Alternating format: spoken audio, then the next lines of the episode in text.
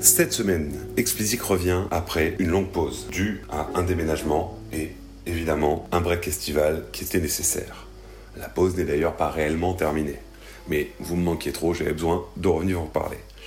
Si vous tendez l'oreille, vous entendez sûrement un petit bruit de cigale que je vous laisse apprécier. J'ai mis à profit cette pause pour faire un premier bilan d'Explicit, un peu plus de six mois après la création. Alors merci tout d'abord pour votre intérêt, pour votre temps. Vous avez été un peu plus de 2000 à venir écouter le podcast. Ça dépasse largement tout ce que j'avais pu imaginer. J'ai voulu utiliser également ce break pour réfléchir aux améliorations à apporter au format. Alors, côté rythme, je pense rester sur euh, ce rythme hebdomadaire qu'on a suivi depuis le, début. Euh, je pense qu'il y aura plutôt des changements du côté du contenu je pense que je vais me diriger, et d'ailleurs je vais me diriger à partir de cet épisode, vers un format qui ressemblera plus aux épisodes update que j'avais déjà sortis. C'est-à-dire qu'au lieu d'aborder un seul sujet euh, par épisode, on en abordera euh, plusieurs en fonction de l'actualité, en essayant de faire le lien entre ce qu'on avait déjà dû, pu dire avant, et euh, donc les évolutions qui viennent sur chaque sujet. J'espère avoir moins d'arbitrage du coup à faire entre euh, plusieurs sujets intéressants euh, les semaines où l'actualité est très chargée. Et de l'autre côté, j'espère pouvoir, quand l'actualité est calme, mettre l'accent sur des sujets plus courts, plus originaux, plus inédits, euh, mais qui n'auraient pas pu prendre un épisode entier selon le précédent format. Allez, assez papoté, on va rentrer donc dans le vif des sujets. Parlons streaming et rémunération des artistes. Nous avions consacré un épisode entier pour essayer de comprendre comment sont payés les artistes. Euh, l'épisode s'appelle Le streaming ne paie pas et je vous avais expliqué la différence entre le modèle du prorata, qu'on appelle aussi service-centric, qui est actuellement en vigueur, et le modèle user-centric. Allez l'écouter si vous n'êtes pas ou plus très sûr de comprendre la différence. Je vous le fais en deux mots de toute façon. Le, le modèle pardon, du prorata, ça consiste à faire un gros gâteau avec tous les revenus distribuables qui sont encaissés par le service de streaming et à les répartir ensuite entre les ayants droit en fonction de la part de marché de chacun. Ça, c'est le modèle qui est en cours actuellement. Et en gros, il va privilégier les gros acteurs, les euh, gros distributeurs, euh, Universal, Sony, Warner, et les gros indés bien évidemment, mais surtout les gros artistes. Parce que dans ce modèle-là, euh, vous pouvez récupérer de l'argent venant d'un utilisateur qui n'a absolument pas écouté votre musique, si vous dominez les charts par exemple. Euh, je, vous, renvoie pardon, à l'exemple que j'avais pris euh, sur Ed Sheeran, où en écoutant zéro titre de Ed Sheeran, dans le modèle Prorata, vous pouvez vous retrouver la semaine où Ed Sheeran pète tous les records d'écoute à lui donner de l'argent sur votre abonnement. De l'autre côté, on a le modèle user-centric. Et sur le papier, euh, juste sur le papier, parce qu'il n'est pas encore utilisé, il est censé être plus juste. Au lieu de faire un gros pot avec tout l'argent distribuable, là, on va regarder utilisateur par utilisateur. Et on va répartir en fonction des écoutes qu'a réellement fait chaque abonné. Donc en deux mots, si, euh, toujours dans l'exemple du Ed si vous n'écoutez pas Ed il ne touchera pas un seul centime sur votre abonnement. Si nous en reparlons aujourd'hui, c'est que cette solution peut sembler miraculeuse, mais qu'elle a été mise à l'épreuve par plusieurs études qui visent à comprendre quel serait l'impact réel d'un changement de modèle. Et les résultats viennent doucher euh, l'enthousiasme ambiant. Euh, tout d'abord, on avait tendance à croire qu'un changement de modèle profiterait pleinement aux artistes indépendants. Bah, il semblerait que ce soit faux, parce qu'il n'y a rien qui euh, nous permette de l'affirmer, en tout cas d'en être sûr. Et cela devrait en théorie améliorer les choses, mais on ne sait pas réellement dans quelle proportion. Donc cela sera-t-il suffisant pour que les artistes indépendants justement puissent vivre décemment euh, des revenus euh, du streaming? Bah, euh, On n'en est pas sûr. Ensuite, et ce sera particulièrement vrai pour ces fameux artistes indépendants censés en bénéficier, bah, le modèle user-centric a un coût de fonctionnement qui est bien plus important que le système actuel. C'est logique. Au lieu de regarder un gros pot, de faire la part de marché et de laisser ensuite euh, chaque euh, maison de disques faire la répartition de ce que vous leur avez donné, là vous êtes obligé d'aller voir abonné par abonné ce qu'il a écouté et d'effectuer du coup une répartition abonné par abonné. Ça fait énormément d'opérations à traiter. Forcément, ça fait des coûts d'administration qui vont être beaucoup plus importants.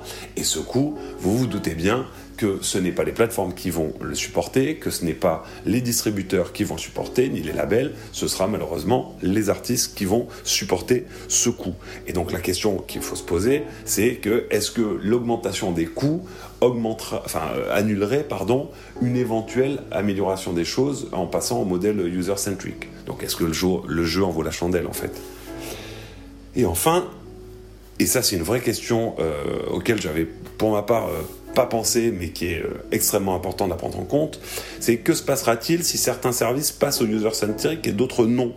Ça va être l'enfer parce que là ça va vraiment pas être mieux pour les artistes.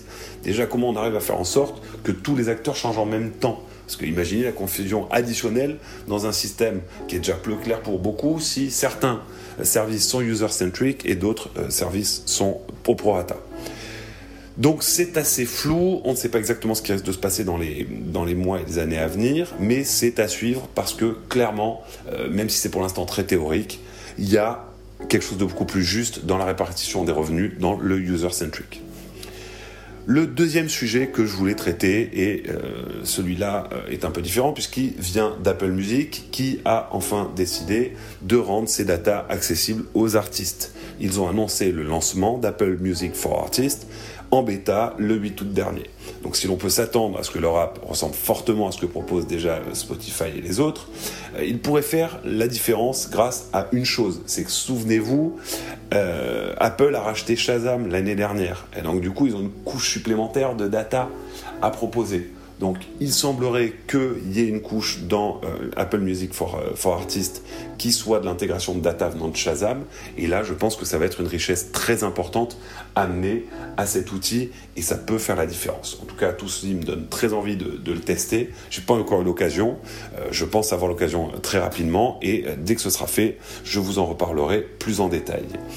En parlant de streamers, parlons de Spotify. Euh, Spotify a reporté à ses actionnaires les chiffres de Q2 2010, de Q2 pardon 2019 et c'est pas très très bon et la situation est pas forcément meilleure chez les autres streamers. La croissance du nombre d'abonnés euh, au DSP ralentit aux USA et au UK ce qui est préoccupant, mais pas illogique. Si vous regardez les USA, il y a 50 millions d'abonnés, ça fait un peu moins de 1 sixième de la, de la population.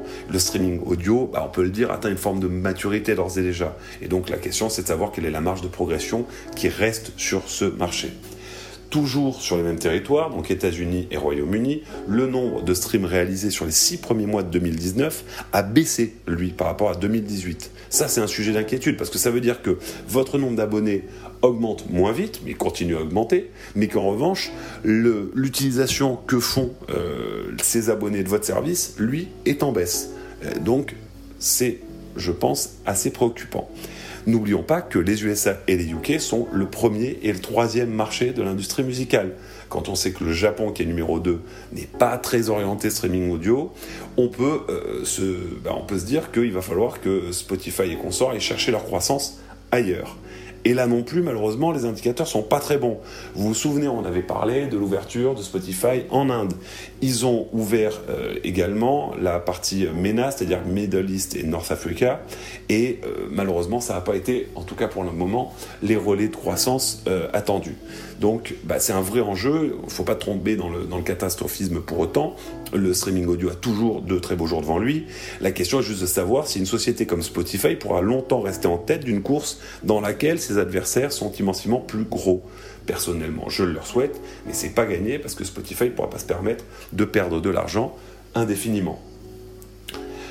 Je voudrais enfin euh, terminer euh, ce nouveau format par quelque chose de plus léger. Alors en avant les potins, les ragots et autres polémiques les plus souvent à dessous, c'est avec Drake que nous allons euh, commencer et qui a tiré le pompon cette semaine avec la polémique autour de son nouveau tatouage. Oui, ça va loin, je, vais vous expliquer tout ça. Drake vient d'atteindre un chiffre assez hallucinant. Il totalise 35 titres qui se sont classés dans le top 10 du Billboard Hot 100. Ok? Et quel groupe a-t-il dépassé avec ce chiffre sur la liste?